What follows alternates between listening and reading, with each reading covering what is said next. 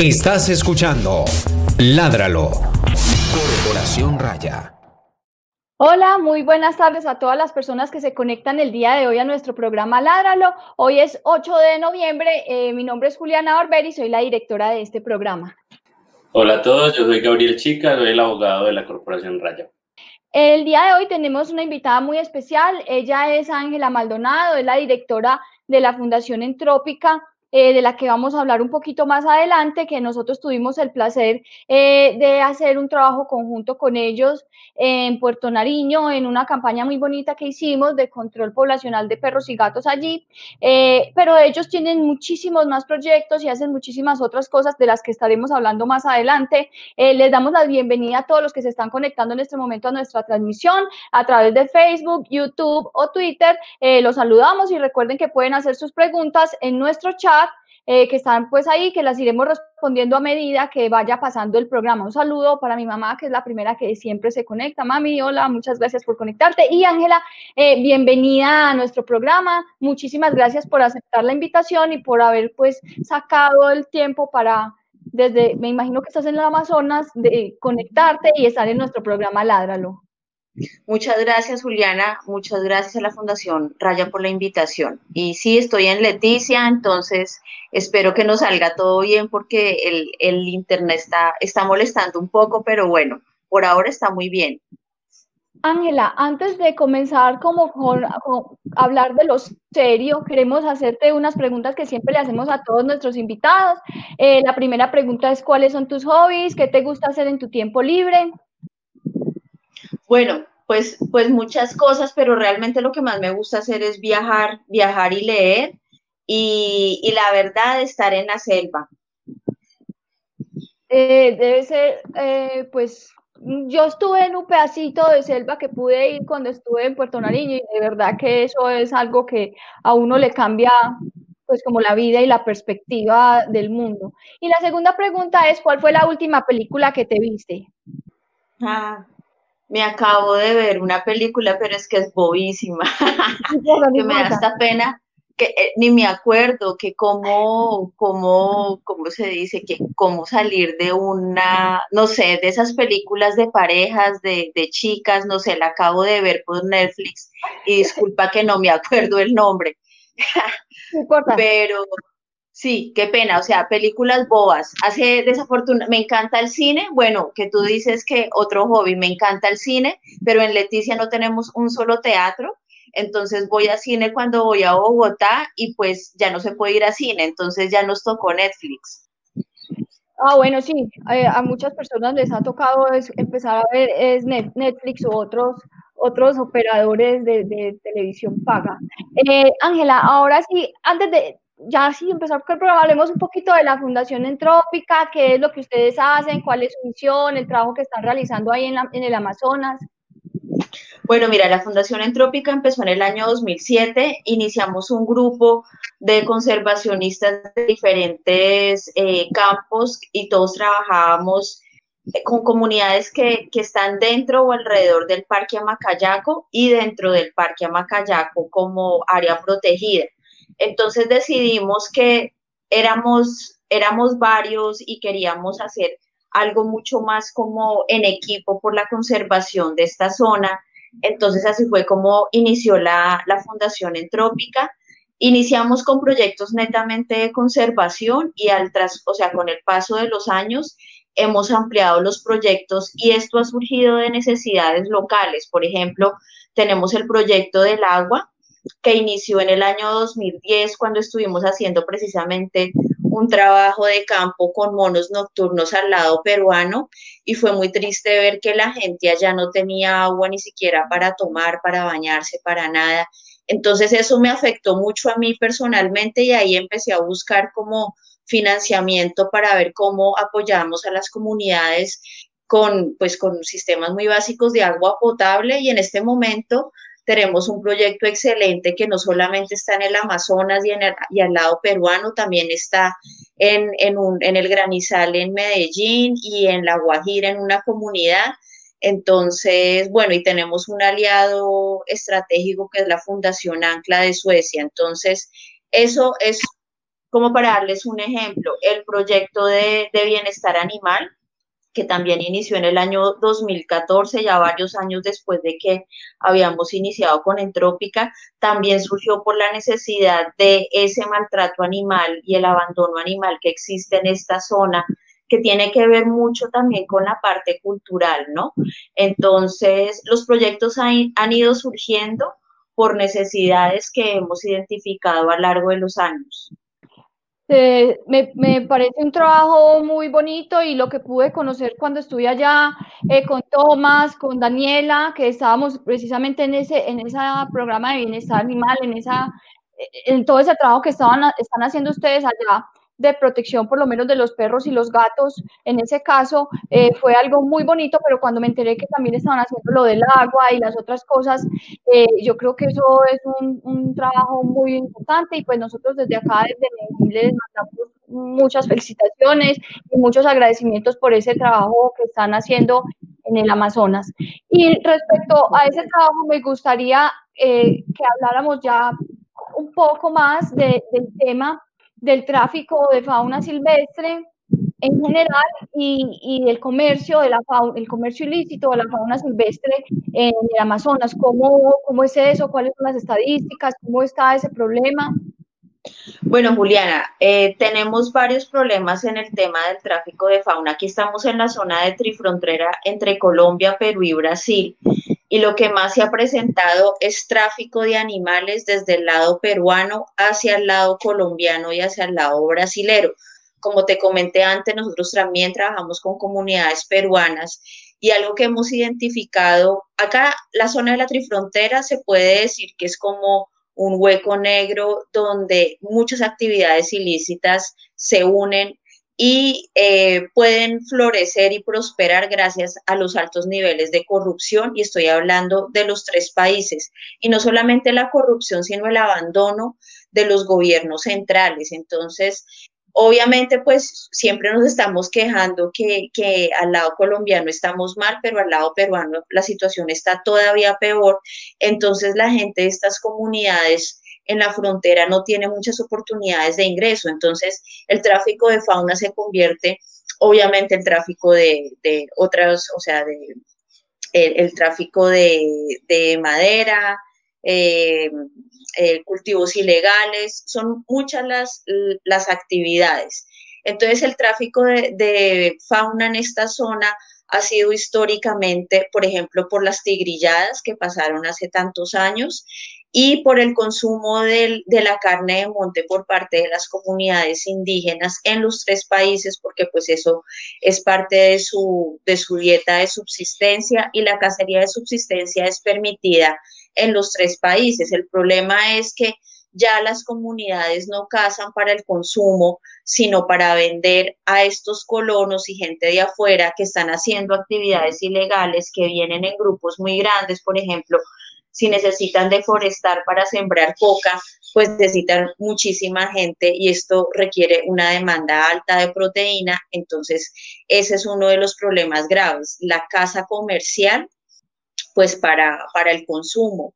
Otro problema del tráfico de fauna es, la, es el, el tráfico de animales para el turismo a lo que nosotros llamamos el turismo de la selfie, que la gente viene acá a tomarse una fotico con un animal silvestre y no se da cuenta que con esto está apoyando una cadena de tráfico, porque de las estadísticas que tenemos es que por cada animal que llega a un, a un hotel, a un sitio de exhibición, nueve animales de su mismo grupo, cuando son grupos grandes, ha muerto o en el caso de animales como la danta, por ejemplo, o, el, o, los tucanes, o bueno, hay muchas especies que son monógamas, los monos nocturnos, por ejemplo, que son monógamos, entonces sacar un individuo de un grupo pequeño es afectar realmente las poblaciones silvestres. Por otro lado, especies eh, como el mono churuco, por ejemplo, que se reproducen demasiado lento, que cargan a sus crías por cuatro años, sacar individuos de estas, de estas poblaciones es una afectación muy alta a la población silvestre. Eh, pues está también el tema de los monos nocturnos para la investigación en malaria, que aunque son solamente dos, dos o tres especies, los números son altos. Y otro tráfico que hay acá, del que yo no he trabajado mucho, es el tráfico de la fauna acuática, es el tráfico de peces y principalmente tortugas y peces que salen de esta zona de la trifrontera y que la, para cubrir la demanda principalmente en el mercado de Brasil, porque un problema que hay grave al lado brasilero son los hábitos de consumo.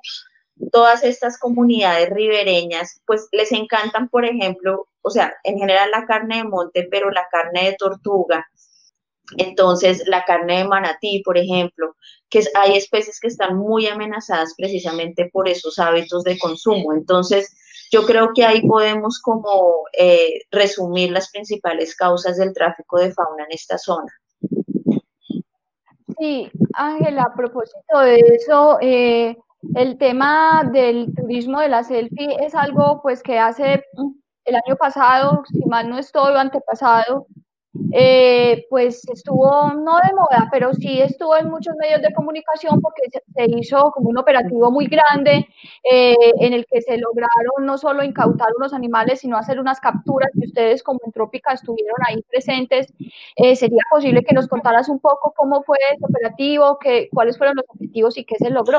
Bueno, todo esto inició realmente porque con, con otras entidades, con el Departamento de Interior de los Estados Unidos, con el Fish and Wildlife Service de la Embajada de Lima, eh, la Embajada de Estados Unidos en Colombia, o sea, cuando digo la Embajada en Lima es la Embajada de Estados Unidos en Lima y la Embajada de Estados Unidos en Colombia, se, se identificó que uno de los problemas grandes en, en temas de tráfico y sobre todo en, en, zonas de frontera es que las autoridades no se conocen y muchas veces no solamente no conocen la legislación ambiental, sino que no conocen las especies tampoco y no sabe quién es su contraparte en el país vecino. Entonces esto crea un ambiente que facilita muchísimo el tráfico fronterizo.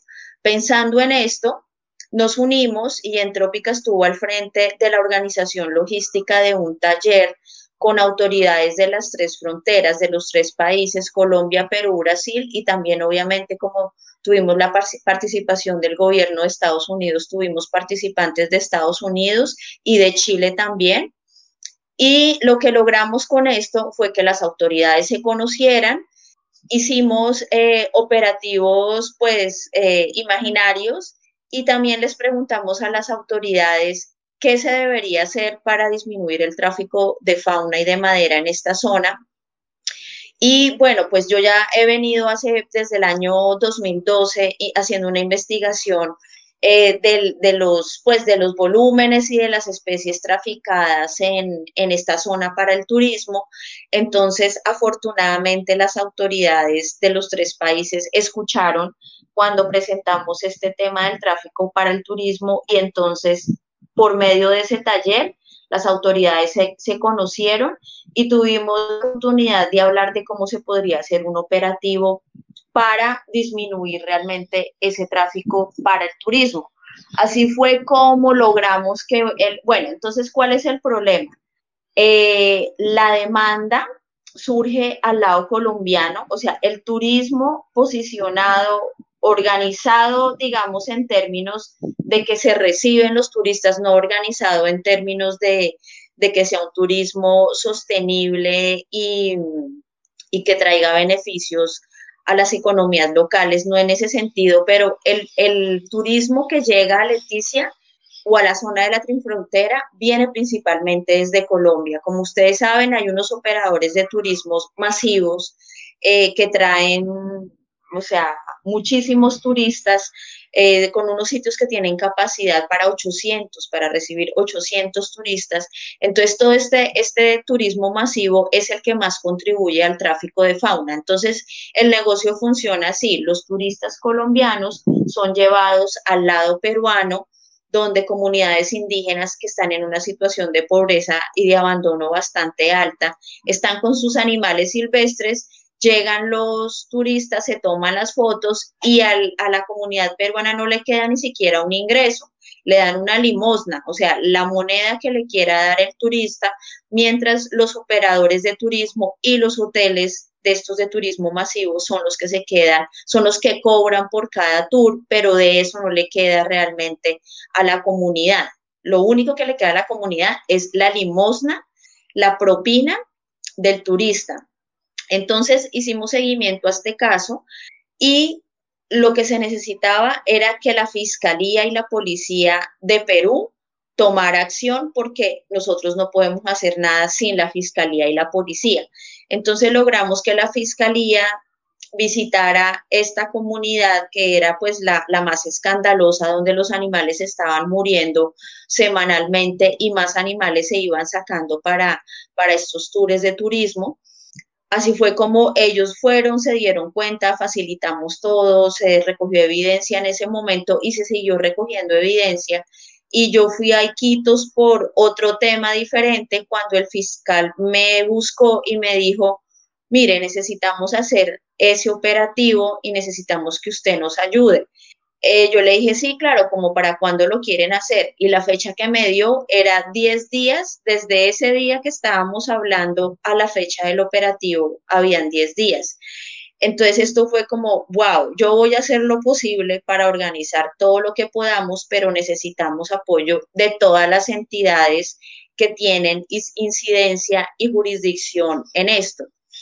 Entonces, mira, yo estoy acostumbrada a que todo lo que tiene que ver con conservación, tú recibes un no cuando pides ayuda. Si tú vas a la fiscalía, puede ser que te digan sí aquí en Colombia, que te digan sí, pero no hacen nada, o a la policía o a la, o a la autoridad ambiental. Entonces yo les dije a ellos, si logramos conseguir el apoyo de todos los involucrados, autoridades peruanas, porque necesitamos esa, las autoridades peruanas. Si logramos hacer esto, eh, démoslo por hecho. Ahí mientras estuve en Iquitos, en dos días organicé reunión con la Fiscalía, Policía, eh, centros de recepción de fauna, el, el, ARA en ese momento, que es como decir las eh, corporaciones autónomas regionales, que son los que realmente tienen que hacer con la policía y la fiscalía la acción del decomiso. Bueno, mágicamente, lo que les digo que aquí, aquí todos nos dicen, no, pues mágicamente allá todo el mundo me dijo sí. Y en conclusión, bueno, obviamente la parte financiera también no se tenía, entonces más o menos yo tuve 10 días para organizar todo esto y obviamente el apoyo fue súper importante, el apoyo del Fish and Wildlife Service de, de la Embajada de Estados Unidos en Lima, porque gracias a un funcionario de, que, me ha seguido, como decimos, la puerta con todo este tema de, los operativos y los decomisos, gracias a él y a alguien que conocí que en ese momento era, era el coronel a cargo de la Policía Ambiental de Perú, logramos que 54 policías desde Lima vinieran, como decir, tipo SMAT y otros, eh, otras secciones de la, de la policía y bueno, esto fue, la verdad, fue algo súper difícil, súper estresante, pero logramos tener todo listo el día que era, logramos conseguir el financiamiento y logramos también conseguir dos hidroaviones de la Fuerza Aérea Peruana para poder transportar los animales a, Iquitos. Y el, el operativo fue todo un éxito, afortunadamente, pero algo que yo le decía a las autoridades peruanas, ustedes decomisan los animales, se van y el problema queda acá. Y no solamente para la gente que le han quitado los animales, sino para Entrópica también, que somos los que estamos poniendo la cara para todo. Y obviamente, pues, eh, ese operativo pues fue un, un, pues fue satisfactorio, fue muy exitoso. Logramos que los animales también llegaran a sitios donde iban a quedar bien, porque eso era otra cosa que yo les decía a las autoridades. Tenemos que garantizar que los animales decomisados queden en buenas condiciones, tengan comida en el largo plazo. Entonces, a veces eso es lo que las autoridades no piensan, ¿no? ¿Cuál va a ser el futuro a largo plazo de esos animales? Entonces, afortunadamente logramos hacer el operativo.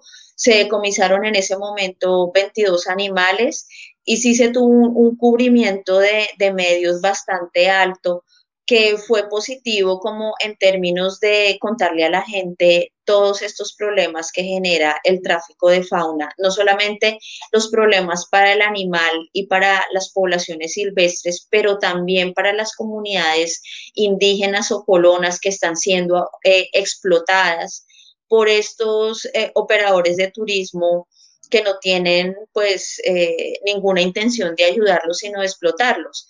Entonces, bueno, eso también nos trajo muchísimos enemigos. Entonces, bueno, eso, son, eso es parte de los gajes del oficio, ¿no? Cada vez que uno ataca una actividad ilegal en términos de tráfico de fauna o de madera o de flora, siempre pues van a, a surgir intimidaciones, eh, gente que su bolsillo se, está viendo afectado por, por estos decomisos, entonces ahí es donde eh, surge pues la intimidación, la persecución hacia nosotros por haber hecho todo esto. Vale, Ángela, nos, nos cuentas pues como algo bien importante de todo este contexto del tráfico de fauna y en nuestra transmisión en Facebook tenemos un mensaje de Joan Sebastián Gómez que nos dice, uno de los mayores errores que cometen las personas es comprar a los animales silvestres por pesar y creyendo que los están rescatando. Entonces, digamos que acá nos introduce Joan eh, algo bien importante y es que en todo este entramado del tráfico participan diferentes actores y cada uno como desde sus actos está aportando también a esta práctica tan terrible. Y entonces quisiéramos preguntarte un poco como cuáles son, cuáles son esas regulaciones que existen frente al tema del tráfico y la comercialización de fauna silvestre y cómo hay como regulaciones desde todas, todos estos actores que están participando en, el tráfico propiamente y cómo hay incluso unos actores finales que también podrían estar eh, bajo unas regulaciones y que podrían tener unas consecuencias. Bueno, pues mira, la es algo irónico porque la legislación colombiana, la legislación ambiental colombiana es una de las más progresistas y, las, y de las más modernas de América Latina en cuanto a mm, penalizar crímenes ambientales. Pero todo eso es muy bonito, pero está en papel porque son las mismas autoridades ambientales las que no permiten que la, que la legislación ambiental se cumpla. Entonces, la gente, sí, por ejemplo, pasa mucho en el interior del país. Aquí es diferente porque aquí son los indígenas que culturalmente han tenido animales silvestres como mascotas. O sea, ellos van y cazan y la cría que quede la dejan en la casa como mascota, pues en unas condiciones pésimas pero eso es algo cultural. Entonces, el problema es cuando en el interior la gente cree que comprando el animalito lo va a ayudar. No, lo que está haciendo es apoyando el tráfico. Tenemos penas que van desde, desde unos meses hasta tres años de cárcel. Tenemos unas multas que varían dependiendo eh, la especie, la situación, que van desde unos pocos salarios mínimos eh, vigentes diarios hasta muchos salarios. Entonces, ahí, tenemos una, una, penalización que está bien, bien estipulada. Lo que pasa es que no tenemos es quien la haga cumplir. Entonces, para mí lo que es claro es que el tema del tráfico de fauna va por varias razones. Primero, por falta de oportunidades económicas. Segundo, ignorancia de quienes compran pensando que están ayudando. Y tercero, la falta de la aplicación ambiental por, por parte de las autoridades. Entonces, esas tres cositas juntas son un caldo de cultivo para que este tráfico eh, incremente. Aquí con el tema del, del, del turismo de la selfie, lo denunciamos a nivel local, pero acá todo el mundo está metido en estos negocios, ¿no? Aquí tenemos unos, unas mafias, así como hay en, en, la costa, como hay en Chocó, en Llanos Orientales, en todas estas regiones apartadas del país tenemos unas mafias que dominan la política, la economía, dominan todo. Entonces, meterse con un gran empresario, un gran negocio, o un gremio de negocios que están haciendo actividades ilegales, pero que están callando a las autoridades con sobornos, pues nadie va a hacer nada. Entonces hemos tenido que llevar estas denuncias hasta Bogotá a, a nivel de Ministerio de Industria, Comercio y Turismo, pero lo que vemos es que tampoco hacen mucho. ¿No? Tenemos este año, después de que pasó lo de la pandemia, que la Procuraduría sacó un comunicado donde solicitaba a las autoridades ambientales hacer un control sobre toda la fauna que se encuentre en sitios como este, o sea, minimizar el contacto con fauna silvestre.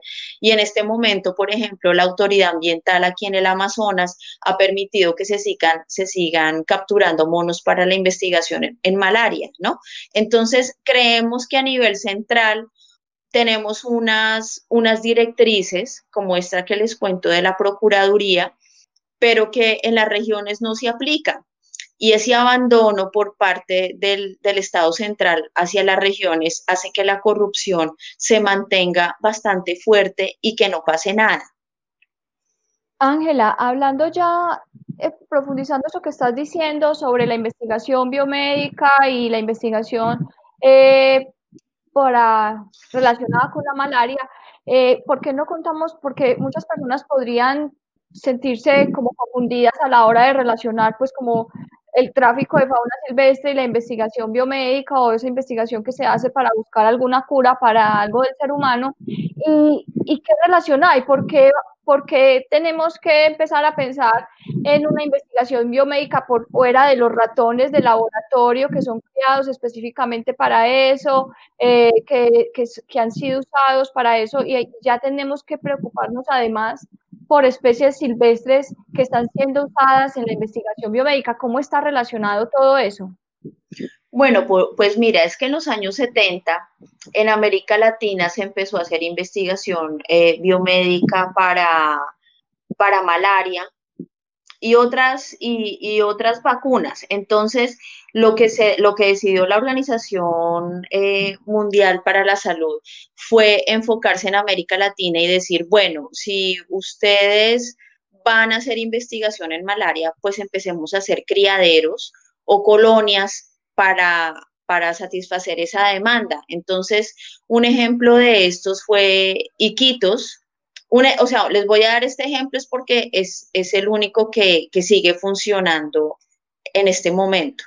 Entonces, por ejemplo, en Iquitos, el IVITA, que es un, un, centro de investigaciones que es parte de la Universidad de San Marcos, inició un criadero de estos monos precisamente porque se dieron cuenta que había un tráfico grande desde estos países amazónicos hacia Estados Unidos porque, por ejemplo, la, Armada de Estados Unidos estaba haciendo investigaciones para, para la vacuna contra la malaria y necesitaban estos animales. Entonces, como para regular el uso de, animales silvestres, lo que se hizo fue tener em, criaderos. Desafortunadamente, en Colombia esto nunca pasó. La autoridad ambiental permitió que se extrayeran animales silvestres porque el permisionario o la persona que solicitó los permisos, siempre dijo que no podía usar animales criados en cautiverio, sino que tenían que ser animales silvestres.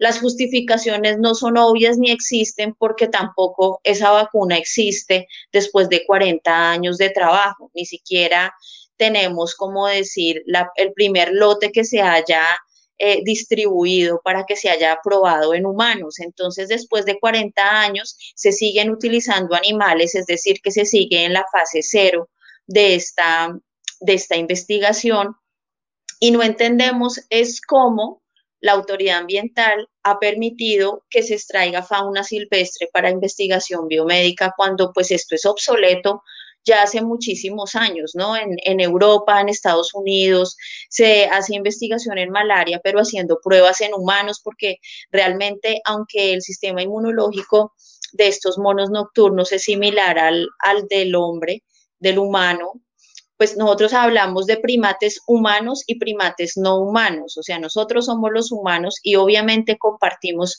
una información genética y de sistema inmunológico, pues pero sigue siendo un poco absurdo pensar que una vacuna que lleva 40 años utilizando animales silvestres y que no tiene aún un resultado para ser probado en humanos, pues siga permitiendo el, Estado colombiano que se sigan extrayendo animales para, para este tipo de investigaciones. Eh, bueno, eh, tengo un comentario aquí en el chat, dice Juan Manuel, hola Juan Manuel, saludos. Efectivamente, una de las razones que genera el tráfico ilegal de fauna es la falta de oportunidades. Yo soy de una región parecida a la Amazonía y lo que logro percibir es eso, la mojana sucreña.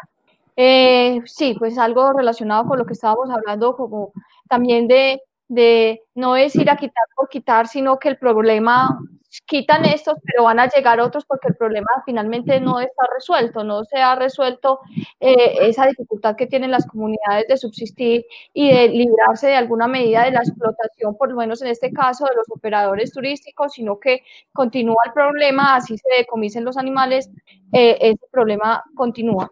Yo quisiera eh, preguntar sobre este tema de la investigación biomédica, eh, entender un poco cómo se hace esa extracción de los animales, pues de lo natural, cómo es ese tráfico, cómo, es ese, cómo se, hacen esas colectas de los animales.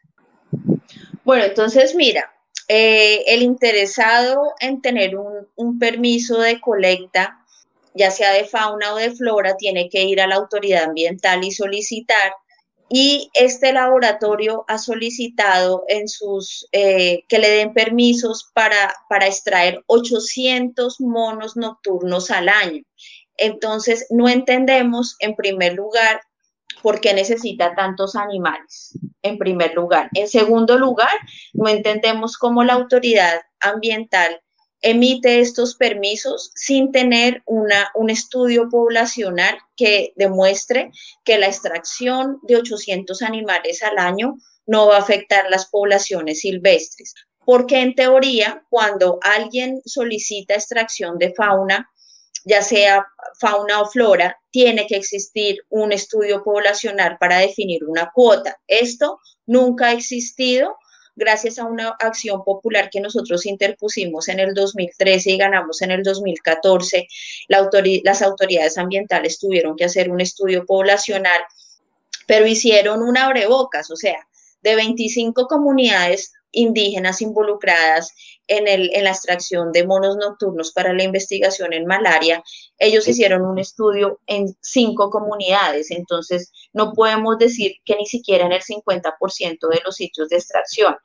Y de lo que encontraron es que existe una especie endémica, quiere decir que en teoría solamente existiría en esta zona con, una, con un área de distribución muy restringida, que son menos de 625 kilómetros cuadrados.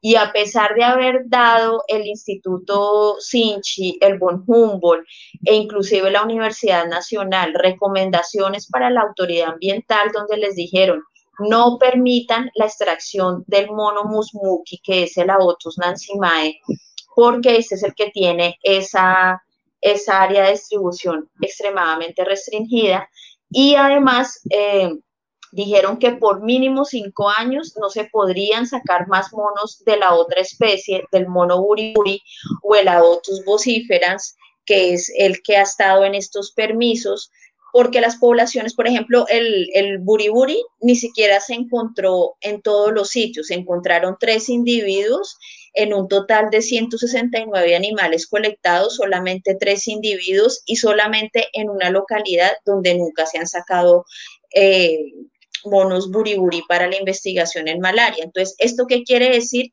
Que ya tenemos evidencia que debido a los 40 años de extracción, la especie Aotus nansimae se está extirpando localmente del sur de la Amazonía colombiana.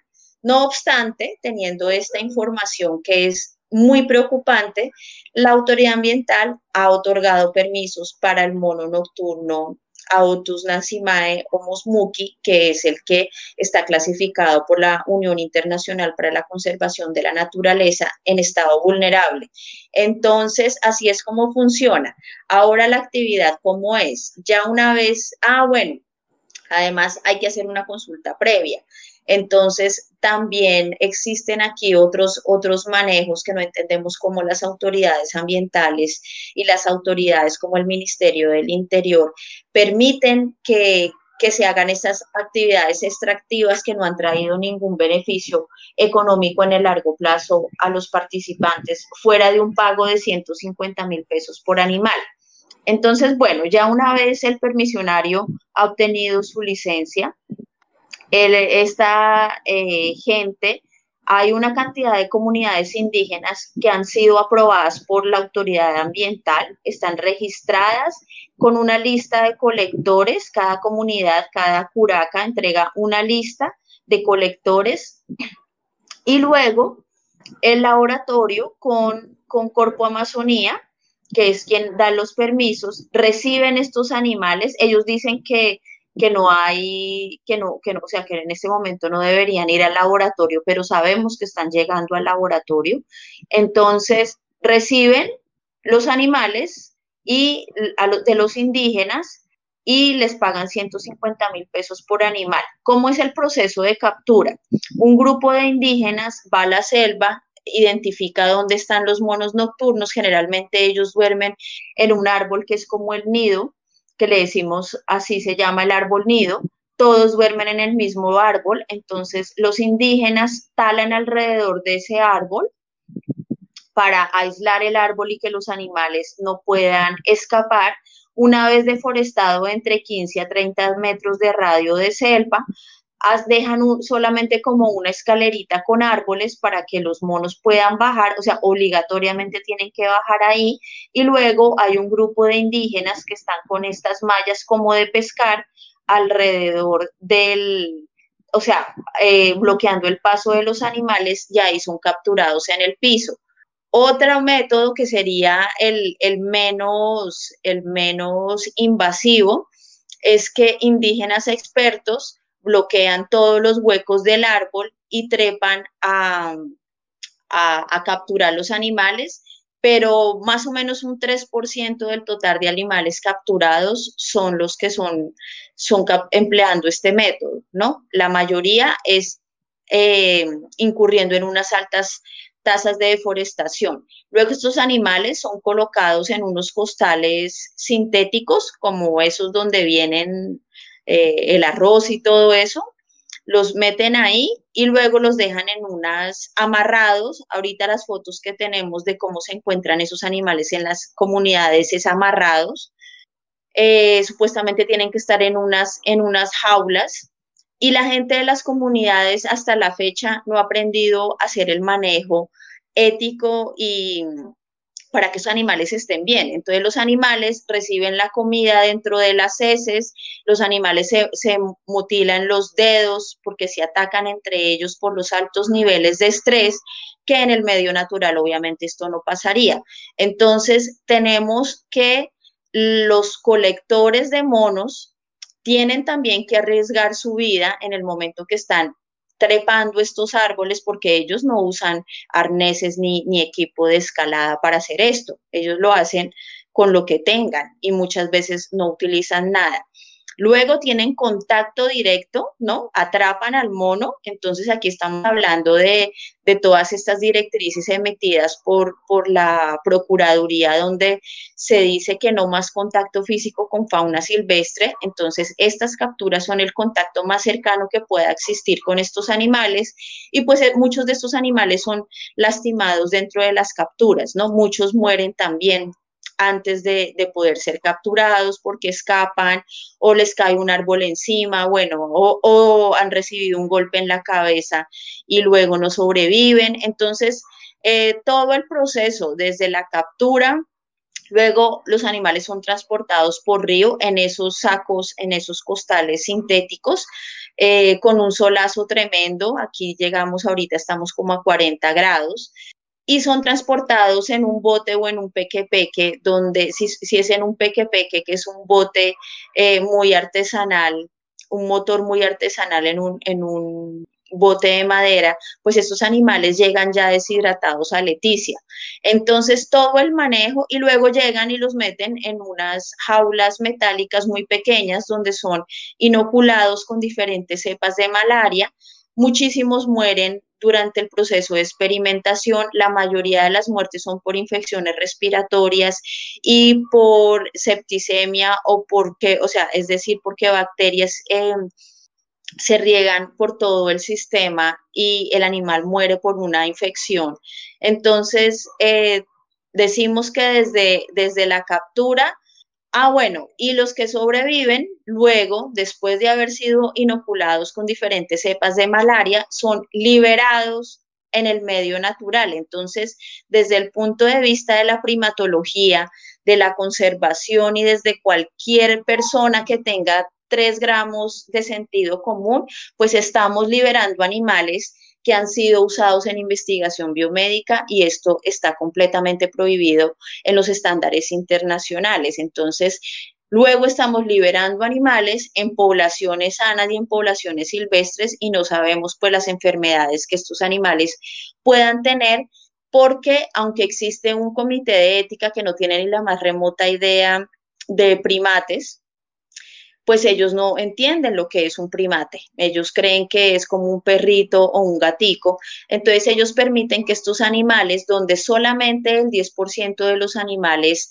que van a liberar son, son em, eh, como se dice, sí, se han hecho todos los exámenes para ver qué es lo que tienen y obviamente pues no se toma una prueba de ADN, no se confirma si el animal ya salió definitivamente sin ninguna enfermedad es simplemente el 10%. Entonces, por ejemplo, de 150 animales liberados, 15 animales tienen un test de sangre para ver qué tienen y el resto son liberados, así como están sin tener una idea de qué pueden estar portando estos animales después de haber pasado entre 15 días hasta 3.5 años en cautiverio en un laboratorio en unas condiciones miserables.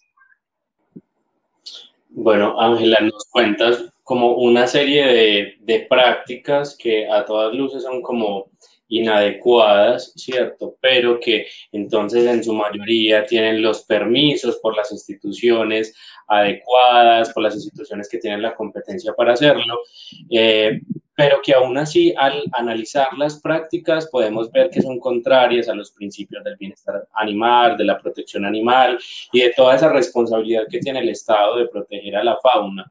Mm, en estos casos que pues teniendo en cuenta que se tienen estos permisos, qué acciones es posible hacer, qué intervenciones hacen, qué actores pueden participar en algún tipo de control frente a esto y si encuentras que ha habido algún tipo de avance durante este tiempo, que digas, bueno, han cambiado algunas cosas, se logró una intervención que modificó un poco el contexto, eh, ¿qué nos puedes contar un poco de toda esta situación? Bueno, Gabriel, primero eh, sería mejor que dividiéramos preguntas porque son tantas que no sé, no sé si se me van a olvidar algunas. Entonces, eh, algo que yo veo es que la sociedad civil cada vez está siendo más, más activa en afrontar estas ilegalidades y creo que este es el camino porque como ya lo había dicho antes, con estos niveles altísimos de corrupción o de un gobierno que no tiene una agenda ambiental donde la biodiversidad, que es la principal riqueza en Colombia y que no deberíamos acabarla, ¿no? Hemos optado por opciones extractivas. Entonces, cuando el mismo Estado es el que está acabando con los recursos naturales, disminuyendo la, biodiversidad del país. Entonces, aquí la, sociedad civil tiene que manifestarse. Eh, creo que tú dijiste que, que, eres abogado, ¿no? En este momento para mí los abogados ambientalistas, porque pues es que hay que saber de legislación ambiental, hay que saber de derecho administrativo, de derecho penal, ¿no? Lo que todas las ONGs pues no, no sabemos cómo hacerlo. Entonces, la asesoría de la sociedad civil asesorada, ¿no? O sea, la asesoría de los abogados a la sociedad civil para empezar a hacer seguimiento a esta destrucción de la biodiversidad me parece a mí una forma muy efectiva. Entonces, ¿qué es lo primero que hay que hacer? Pues saber qué es lo que está pasando con derechos de petición, uno le puede solicitar a la autoridad ambiental cuántos animales están saliendo, cuáles son los permisos que se tienen. Y luego ya pues con una persona que sepa de legislación ambiental, hacer un seguimiento a todos esos procedimientos, porque en la, en la mayoría de los casos las mismas licencias y permisos tienen problemas legales durante antes, durante y después de que han sido emitidos y el, el, proceso de seguimiento de vigilancia y control por parte de las autoridades ambientales, pues también es negligente y no pasa nada. Entonces, se pueden, dependiendo la situación, dependiendo el caso, desde desde acciones de tutela hasta acciones populares, acciones de, grupo, eh, demandas penales. Yo creo que la sociedad civil tiene que usar todas las herramientas legales que tenga en sus manos para poder eh, hacer valer la legislación colombiana y que el mismo Estado respete lo que, pues lo que tenemos, los preceptos de conservación. Por ejemplo, hablamos del, del patrimonio nacional, o sea, es que la fauna y la flora es de todos nosotros, de todos los colombianos. Entonces, si el Estado, que es una minoría, que son unos pocos, no toman riendas del control y, y la supervisión para la conservación y la protección o el uso sostenible de los recursos naturales, pues entonces la sociedad civil tiene que salir a solicitar estos, estos derechos que tenemos todos. Sí, Ángela, sobre eso que estás diciendo, no, sobre lo que hice ahorita hace un minuto cuando estábamos hablando como el tema de la liberación y de la captura de animales, surge una pregunta en el chat de Stephanie Mena, ella dice, los animales que son liberados después de la investigación lo hacen en estado de estrés y es algo que yo también en algún momento espérate, ¿lo hacen en qué? me pregunté claro. en estado de estrés, que fue algo que me, exacto, que yo me pregunté por qué, o sea, son animales que no van a comprender qué sucedió, que el cautiverio seguramente les hizo una mella eh, en, su psiquis, en su comportamiento, en su forma de ser y que van a ser liberados otra vez en un lugar probablemente que no era donde estaban, donde no van a encontrar de nuevo su grupo.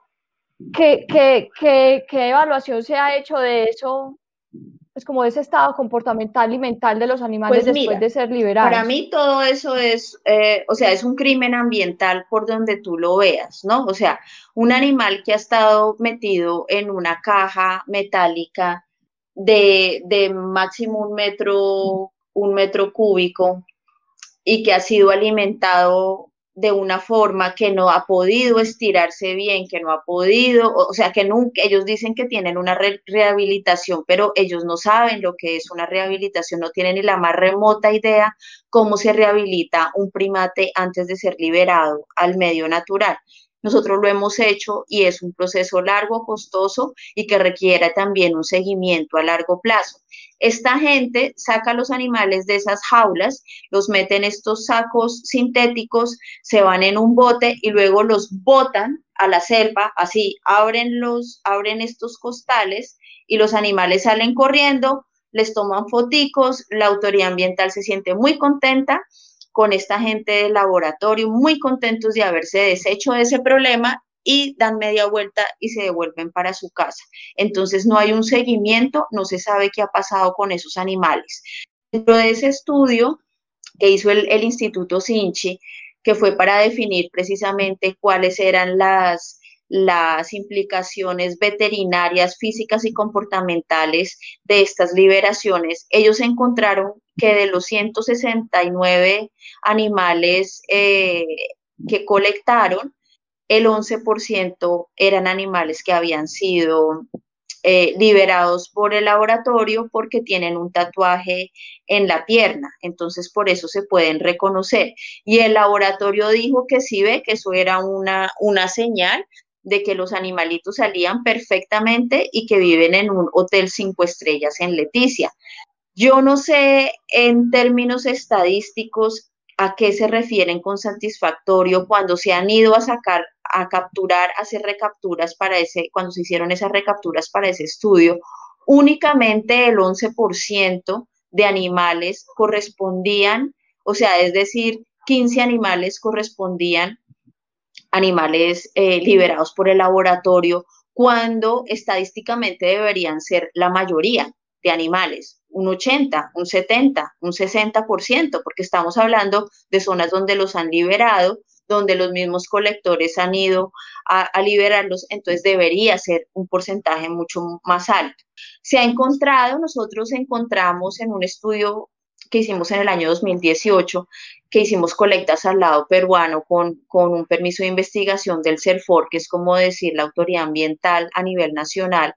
Encontramos un animal del laboratorio porque tenía, estoy hablando de una comunidad peruana, ¿no? Entonces, en una comunidad peruana, en la selva silvestre, encontramos un mono con un tatuaje. Entonces, ¿eso qué evidencia eh, nos da? Pues que obviamente también han liberado los animales al lado peruano. Entonces, por donde tú lo mires, esto tiene unas consecuencias eh, para la especie y para la salud de la población silvestre muy, muy complicadas y que no, eh, pues es que no, no se ha hecho un estudio juicioso de, de, cuáles son los efectos. Algo de lo que dicen los, las personas de las comunidades es que cuando ellos hacían esas liberaciones así masivas, porque a veces liberaban 150 animales en un solo sitio, que eso también es absurdo porque son animales que viven máximo en grupos, en grupos de seis individuos, entonces es, es una aberración liberar 160 animales en un mismo sitio, esto no tiene sentido y la gente de las comunidades decía que encontraban muchos animales muertos y sabían que era la, del laboratorio, pues por el tatuaje que les digo, ¿no? Ese tatuaje queda en la pierna del animal y es un tatuaje permanente. Entonces, sí, o sea, es, es, es un, un ecocidio y es un crimen ambiental autorizado por la autoridad ambiental. Eh, hablando un poco de esa vacuna eh, de la malaria, eh, y, y, pues mirando el tremendo impacto que causa su investigación en la fauna silvestre, ¿qué podemos decir de cómo va el avance de esa vacuna o si en alguna medida pues pudiera justificarse pues todo lo que se ha hecho en contra de, de la fauna silvestre, en qué va, qué, qué ha sucedido con eso? Pues mira, yo no soy la persona para responder eso porque yo no tengo formación académica en medicina y no sé nada de inmunología. Yo lo que te digo es solamente lo mismo que todos los colombianos vemos en las noticias, que cada año este laboratorio dice que es que el próximo año sale la vacuna. Han pasado 40 años y no ha pasado nada. Eh, también eh, esta falsa, eh, esta gran mentira que inventores de la primera vacuna contra la malaria, como quedó evidenciado por la Organización Mundial de la Salud, esta vacuna no fue efectiva, razón por la cual no existe, ¿no? Entonces, una vacuna existe cuando se ha, se ha aprobado, donde se han hecho test a nivel mundial y donde se ha comprobado su, su efectividad hasta el momento ninguna vacuna, ninguna, ni acá, ni en Estados Unidos, ni en Europa, ni en Asia, ni en China, en ninguna parte del planeta, nadie ha tenido la primera vacuna contra la malaria, ¿no? Entonces, eso es otra falsa, otra, otra mentira que se ha dicho por tantos años. No existen vacunas contra la malaria, existen tratamientos que ya cuando tú tienes la malaria, pues te toma los medicamentos, pero hasta el momento no existe. Entonces sabemos que hemos sacrificado animales tanto de Colombia como de Perú como de Brasil para algo que ni siquiera existe y que hasta el momento no se está probando en humanos en Colombia. No tenemos resultados de esas, de esas, eh, de esas investigaciones. Y cuando yo solicito a la autoridad ambiental informes, de los avances de este proyecto es exactamente lo mismo, la misma retórica que dice que están salvando miles de millones de vidas, pero no hay evidencia de esto porque no existe una vacuna. Entonces, en conclusión, estamos sacrificando la, la fauna y la flora porque existe una alta deforestación en las capturas de un ecosistema muy frágil que es la Amazonía donde las poblaciones silvestres de la fauna en general son muy bajas porque los suelos son muy, muy pobres. Esto es, esto es un fenómeno natural en toda la Amazonía. Son suelos muy pobres y estamos acabando con, con el ecosistema y con algunas especies en particular. Entonces, no existe una vacuna hasta la fecha. Ángela, algo que, digamos, siempre está por ahí rondando es la idea de, bueno, eh, el tema sancionatorio y de regulación de estos temas es absolutamente necesario, pero es muy importante también acudir a otras estrategias como la educación.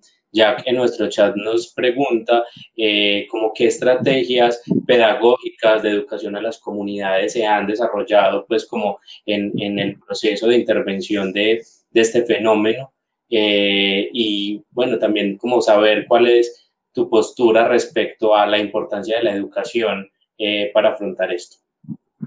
Bueno, eh, aquí nosotros llevamos, como les conté, Entrópica inició en el 2007.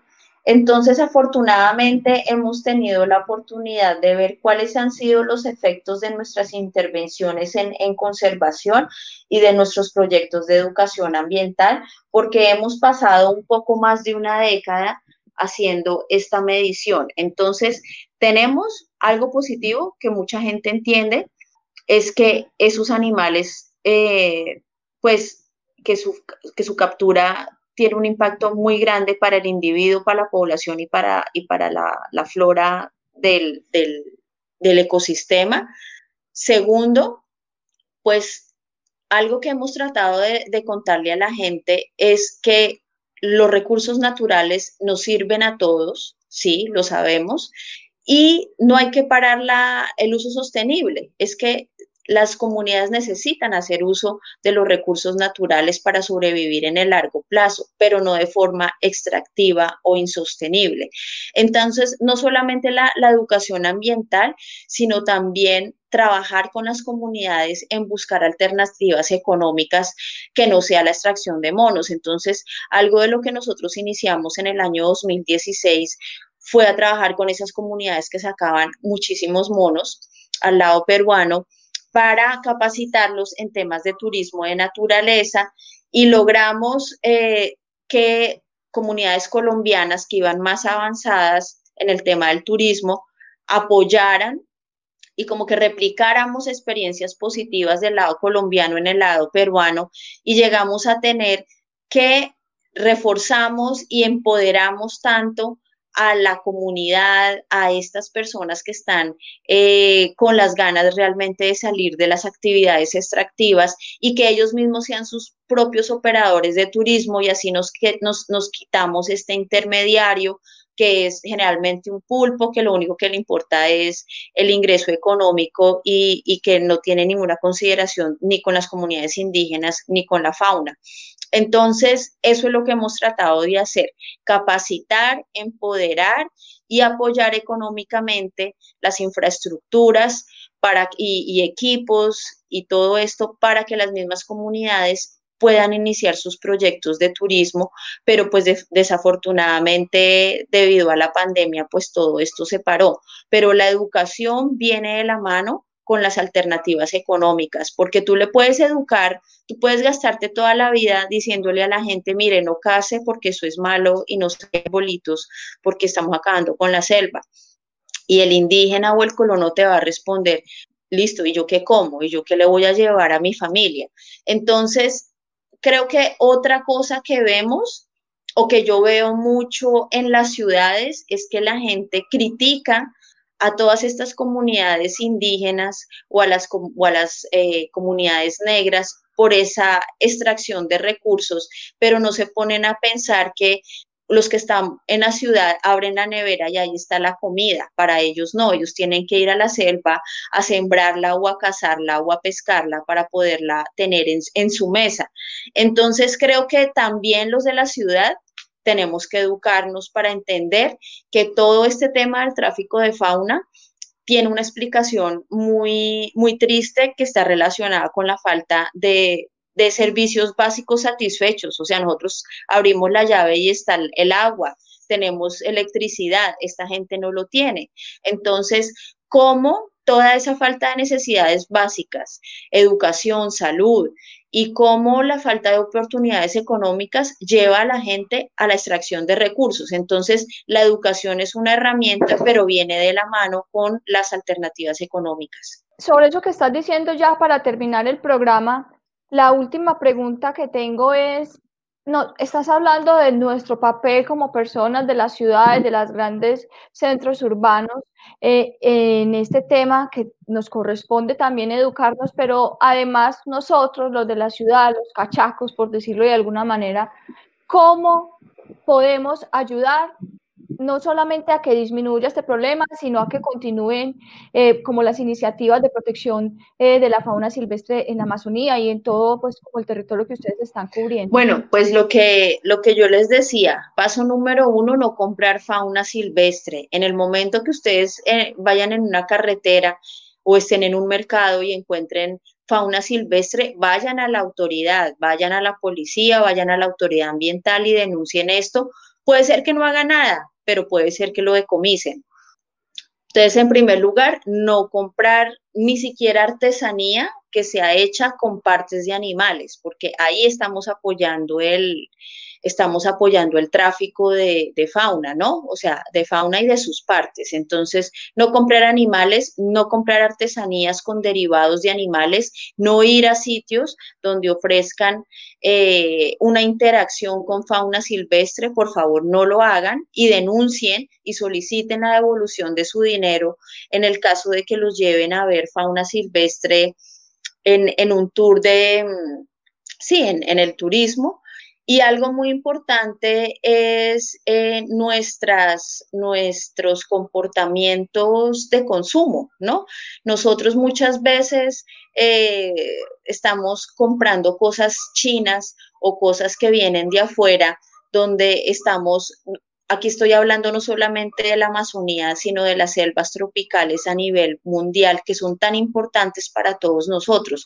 O sea, estamos apoyando el esclavismo de toda esta gente que hace parte de poblaciones de niños y mujeres en todas estas selvas tropicales. Entonces, algo también es ser muy conscientes de qué es lo que compramos. Eh, yo sé que en este momento deben haber muchísimos vegetarianos y veganos escuchándome hay que tener cuidado de dónde sale el aceite que usamos y de dónde sale la soya que estamos consumiendo, porque muchísima de la soya es, soya que ha arrasado hectáreas, kilómetros y unas áreas extensísimas de nuestras selvas tropicales, sobre todo en la Amazonía, principalmente en, Brasil, Colombia y, Perú. Entonces, eso, ver cuál es el origen de lo que nosotros estamos consumiendo, porque a veces decimos, ay, sí, yo soy vegetariano y no como, y no como carne y lo estoy haciendo por el planeta, y no se está dando cuenta que su consumo de soya está apoyando la deforestación en la Amazonía. Y lo otro eh, son cosas como muy básicas que yo cada vez que estoy en la ciudad me aterro a veces del uso del agua y la electricidad que hacemos en los hogares, ¿no? O sea, Colombia es un, es un, es un país que depende de las hidroeléctricas, que son otro problema grandísimo. Allá tienen hidroituango y todas las consecuencias sociales y ambientales que ha traído esto. Entonces, es muy fácil echarle la culpa a todos los que están afuera, pero hay que pensar cuáles son mis, mis, mis hábitos, ¿no? Cómo uso el agua, cómo uso la electricidad, cómo clasifico la, basura en mi casa, ¿no? Reciclar, eh, no consumir lo que no se necesita. Entonces yo creo que cada persona puede contribuir a la conservación no solamente de la Amazonía, sino de las demás eh, selvas tropicales, teniendo unos hábitos de consumo mucho más informados y tratar de, disminuir eh, la adquisición de bienes que vienen de esclavos, que casi todos estos esclavos están en todos estos países tropicales. Ángela, sí, muchísimas gracias por ese mensaje final y te reiteramos otra vez el agradecimiento por estar en el programa, por haber aceptado la invitación y haber compartido con nosotros y con todas las personas que están conectadas, pues esta información tan importante que de pronto para muchos eh, no era conocida y que empieza pues como a mostrar algunas otras problemáticas que las personas no conocen. Eh, entonces te agradecemos muchísimo por haber estado en el programa. Eh, le agradecemos a todas las personas que se conectaron el día de hoy, que han interactuado con nosotros en el chat y el próximo jueves volveremos a estar, jueves, el próximo domingo, volver, es que el programa era jueves antes, entonces todavía creo que es el jueves. El próximo domingo volveremos a estar en otro programa, en otro Ládralo, con un tema de interés para los que queremos y protegemos a los animales. Ángela, muchísimas gracias. Gracias, gracias, a, a ti, Juliana, Gabriel. Y algo, mi último mensaje es que todos los que están escuchando, nuestro principal recurso es la biodiversidad, así que a protegerlo y el agua, ¿no? Entonces, está en nuestras manos como sociedad civil proteger nuestros recursos naturales. Y muchas gracias por la invitación. Bueno, muchas gracias. Chao, chao. Por un mañana animal libre de crueldad. Somos Corporación Raya.